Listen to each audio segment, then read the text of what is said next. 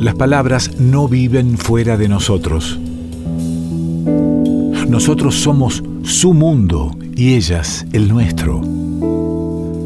Desde siempre se cuentan y cantan historias. Y algunas veces se convidan en la radio.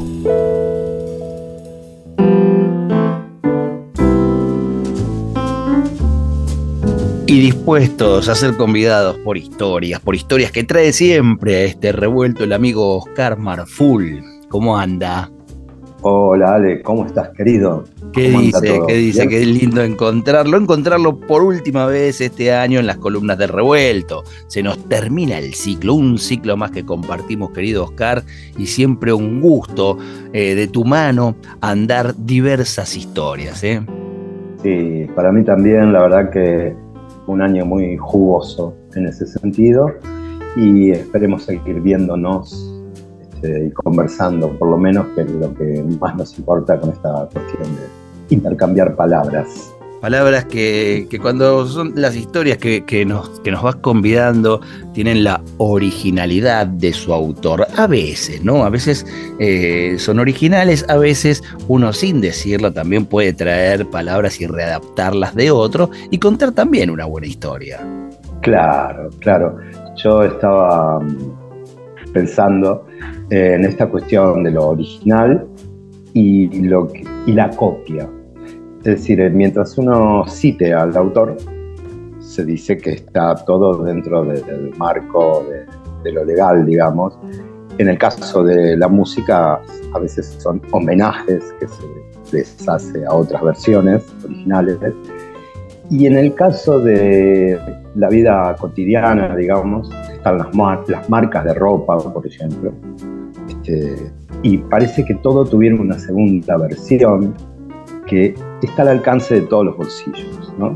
Em, a veces está esa ropa de marca y está esa otra ropa que uno encuentra en el boliche del barrio, que se parece muchísimo. Sí, sí, incluso, trae, incluso trae las mismas etiquetas. Sí, claro, claro, para que no, no nos equivoquemos, claro.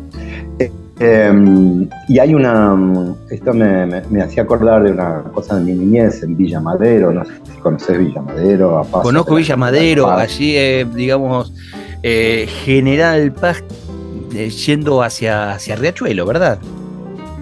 Claro, es General Paz y Crovara. Y Crovara. Exactamente. Crovara, Avenida Crovara. ahí yo pasé parte de mi infancia y me trae un recuerdo aquella época, justo ahora que estamos en la época de, los cuentos de Navidad. Hay un género literario que son cuentos navideños.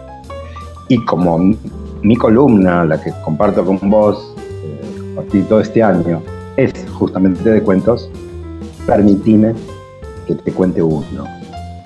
Venga, cómo no. Eh, comienza diciendo que a la hora de la siesta, un 24 de diciembre, estábamos con Rodolfito sentados a la sombra en el escalón de la farmacia del Tec.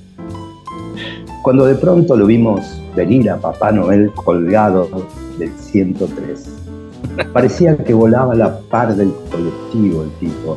Este, el colectivo también era rojo, claro se le inflaba el traje con el viento y la barba le flameaba cubriéndole la cara.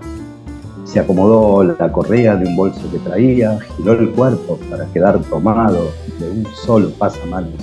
Y cuando todavía le faltaba un tramo para que el colectivo se detuviera, se largó con una pirueta elegante.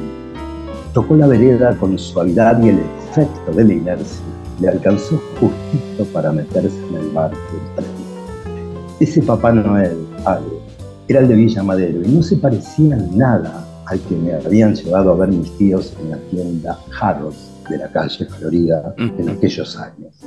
Aquel otro Papá Noel tenía un traje impecable, una barba esponjosa, igual al que aparecía en el afiche del almacén de mi barrio, empinando una botella de la bebida cola más famosa del mundo en aquellos años, y tal vez hoy también pero tenía que ser el mismo Papá Noel, porque a mí me habían dicho que había uno solo. Rodolfito, en cambio, afirmaba, sostenía, que había muchos Papá Noeles. El asunto es que, como fuera la cosa, este había, una vez que había entrado al bar, dejó un bolso al costado y acodado en el mostrador, le dijo al mozo, haceme un especial de salame y tráeme un blanco bien frío, por favor. Qué máster, el, qué máster el Papá Noel, ¿eh? Un especial de salame y un blanco frío. Claro, y tenía, tenía un tipo refinado y de buen gusto, por supuesto, porque salame, especial de salame es incomparable con nada. Este, bueno, después se, apoyó en el mostrador, cuando le trajeron el vaso, este, se inclinó, bebió el primer sorbo sin levantarlo al vaso del mostrador, después hizo un chasquido con los labios, eso de así, ¿no? Resopló y se desabrochó el primer botón de la chaqueta, roja. Tenía barro seco en el taco de la bota. Rodolfito me empujó, me animó a que le hablara. Yo dije, hola, Papá Noel, ¿tiene usted un regalo para nosotros? El tiempo no contestó. Después asomó Rodolfito y le dijo, eh, yo quisiera una pelota Sporlandia. ¿Tiene una de esas? Papá Noel giró, inspiró profundamente y bufó por la nariz como si fuera un toro. Fue suficiente para que Robertito se fumara. No hay dudas, claro. ¿Qué le quedaba? En el hall, en el hall de la tienda Harvard, había un hervidero de gente. Yo lo recordaba en ese momento, en el bar de Villa Madero. Me acordé de que Papá Noel estaba sentado en un trineo y recibía a los niños con un cordial saludo. Y después les hacía unas preguntas por micrófono. Los invitaba a dejar sus cartas en un buzón y al final les regalaba una bolsita repleta de caramelos. Los chicos, antes de volver con sus padres, se quedaban encantados frente a los renos, sin animarse a tocarlos por temor a que estuvieran vivos de tan reales que eran. Ahora seguíamos con Rodolfito escondido bajo la ventana, casi sin respirar, hasta que a mí, a mí, increíblemente a Simonazzi, se me ocurrió tirarle una bolita de paraíso para llamarle la atención. Claro, las pelotitas, las pelotitas del, paraíso que, que viene muy bien para, para, para molestar ¿no? al prójimo. Claro, les decíamos venenitos, me acuerdo ahora. Este, en el barrio. Con un rulero y, un globo no sabe lo que podía hacer con eso. Ah, sí, es un arma. Exportación de armas, de armas, sí. Tal cual. Pero yo lo hice con tanta mala suerte que justo fue a dar adentro del vaso de vino. Ay, no. Y ahí sí, Papá Noel se nos apareció en la ventana, lo tuvimos enfrente de nuestras cabezas. Miró para un lado, miró para otro, para cerciorarse de que no hubiera testigos. Sacó del bolso que tenía dos paquetitos envueltos en papel madera y dijo, tomen. Y el ofrecimiento sonó casi como una orden. Los dos extendimos nuestras manos temblorosas. Y ahora se me mandan a mudar de acá inmediatamente, agregó. Gracias, alcancé a balbucear y salimos disparados. Cruzamos la calle sin dar y nos separamos en la esquina de la farmacia. Yo seguí corriendo hasta mi casa, entré por el pasillo, la carrera, llegué y me escondí detrás del galponcito. Mientras recuperaba el aire, en ese momento abrí el pequeño envoltorio. ¿Sabes qué había adentro? No sé, la pelota es porlandia, no creo, porque era un paquetito muy chiquito en color madera, en papel madera, ¿no? Sí, no, no podía ser la Había una docena de broches para colgar la ropa, con un papelito escrito a mano que decía, gracias por ayudarme, feliz Navidad. Ahí nos enteramos de que nuestro Papá Noel andaba vendiendo broches de ropa en el colectivo 103. E-, ese Papá Noel, Oscar, que que, los, que de pibes eh, sentimos que viene nuestra ayuda porque viene a traer lo que estamos esperando y de repente te tocó en la infancia saber que el tipo también pedía ayuda. Exactamente. Fue, mira, casualmente casi textual lo que me dijo mi tío. él también tiene que trabajar. ¿Cómo crees que le va a comprar los regalos a todos? Claro. Y yo me quedé pensando en aquello. Eh, muchas veces, a lo largo de la vida, me quedé pensando, ¿cuál de los dos Papá Noel, el de la tienda Harrods o el que venía en el 103 flameando, con la barba, en la cara, era el origen? O si era, como decía Rodolfito, que había muchas copias, una para cada barrio. Una para cada barrio vestido de, vestido de ese barrio, ¿no? Con la fisonomía de ese barrio. Exactamente, porque el mío no se parecía en nada al afiche que estaba pegado en la puerta del almacén de Don Ildefonso. Y me trae recuerdos, me, trae recuerdos tan, tan parecidos. ¿Quién no habrá tenido un recuerdo, no? De haber visto en un shopping a ese porque nos separan algunos años, ¿no? Eh, yo las tiendas Harrods no las he conocido, pero en un shopping haber visto a ese, a ese Papá Noel tan, bien preparado y producido, y después por ahí en la cuadra del barrio, el 24, este, ver cómo se colaba en una casa con paquetes, un desgarbado Papá Noel, eh, que bueno, uno ponía la, mejor de las intenciones en asimilarlo y, creer que también, o había varios, o, eran buenas copias, o uno quería. Buenas, buenas copias, exactamente. Este, el asunto es que todos esperábamos uno, eh, y yo te voy a, confesar algo que hoy por hoy sería casi parte del discurso machista, eh, pero yo aquellos broches se los regalé a mi mamá este, como si hubiera sido un logro propio mío. Y mi vieja me los agradeció Sé que no es correcto, que la tarea de tender la ropa no es exclusiva de mujeres, que los dos, yo te he visto a vos tendiendo la ropa en la terraza y yo también lo hago. Eh, pero en aquellos años. Me, está contando de una época, está bien, está bien. No, no, no puede eh, reinventar esa época que pasó y que vivió. Somos esclavos de la época en que vivimos todos.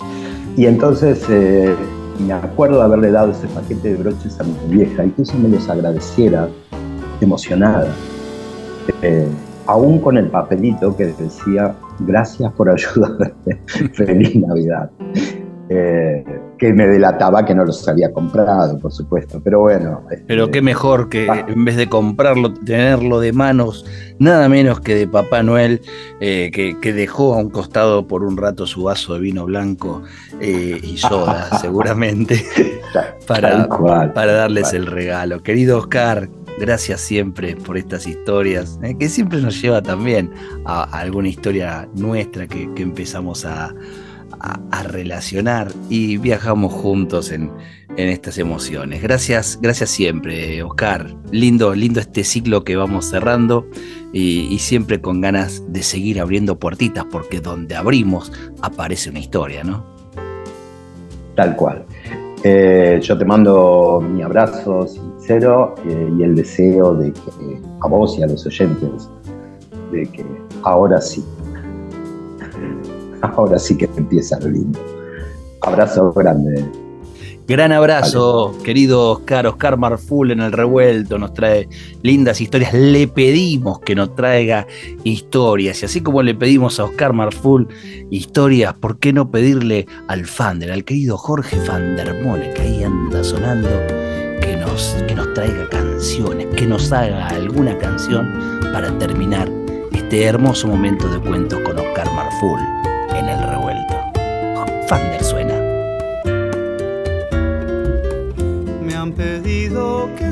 una canción sin darme más nociones lo pedido.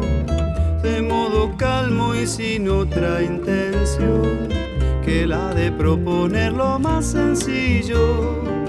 De la nada del ocio del calor de un vino silencioso y distraído me piden componga una canción como quien pide un poco de agua al río. De repente la inesperada voz me pone fuera de mi blanda holgura, me deja resbalando en el veloz tobogán que precipita la cordura y yo que no tenía previsto andar senda lejos de mi huella, descubro que he sido arrojado al mar, lanzado como piedra a las estrellas, a ver los claroscuros del amor, la suma de toda la maravilla, a interrogar las formas del horror en el prontuario de mis pesadillas. Me sumen los detalles del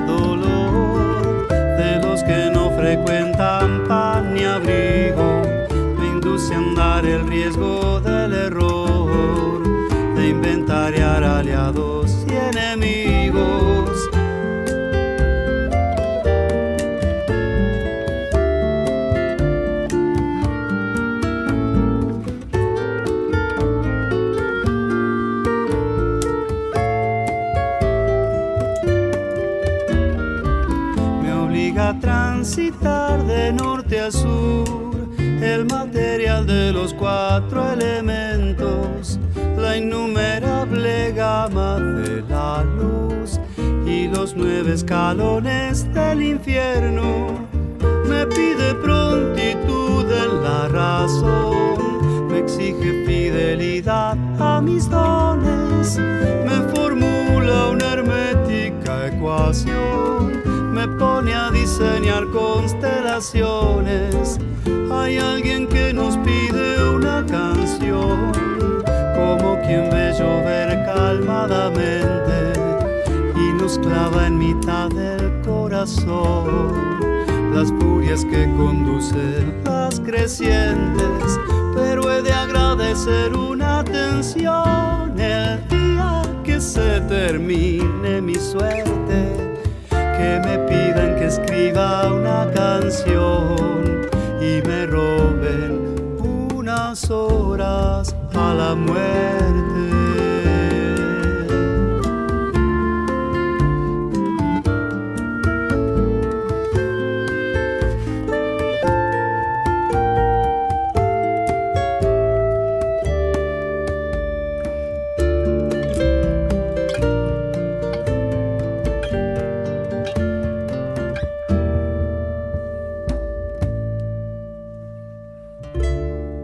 Revuelto de radio.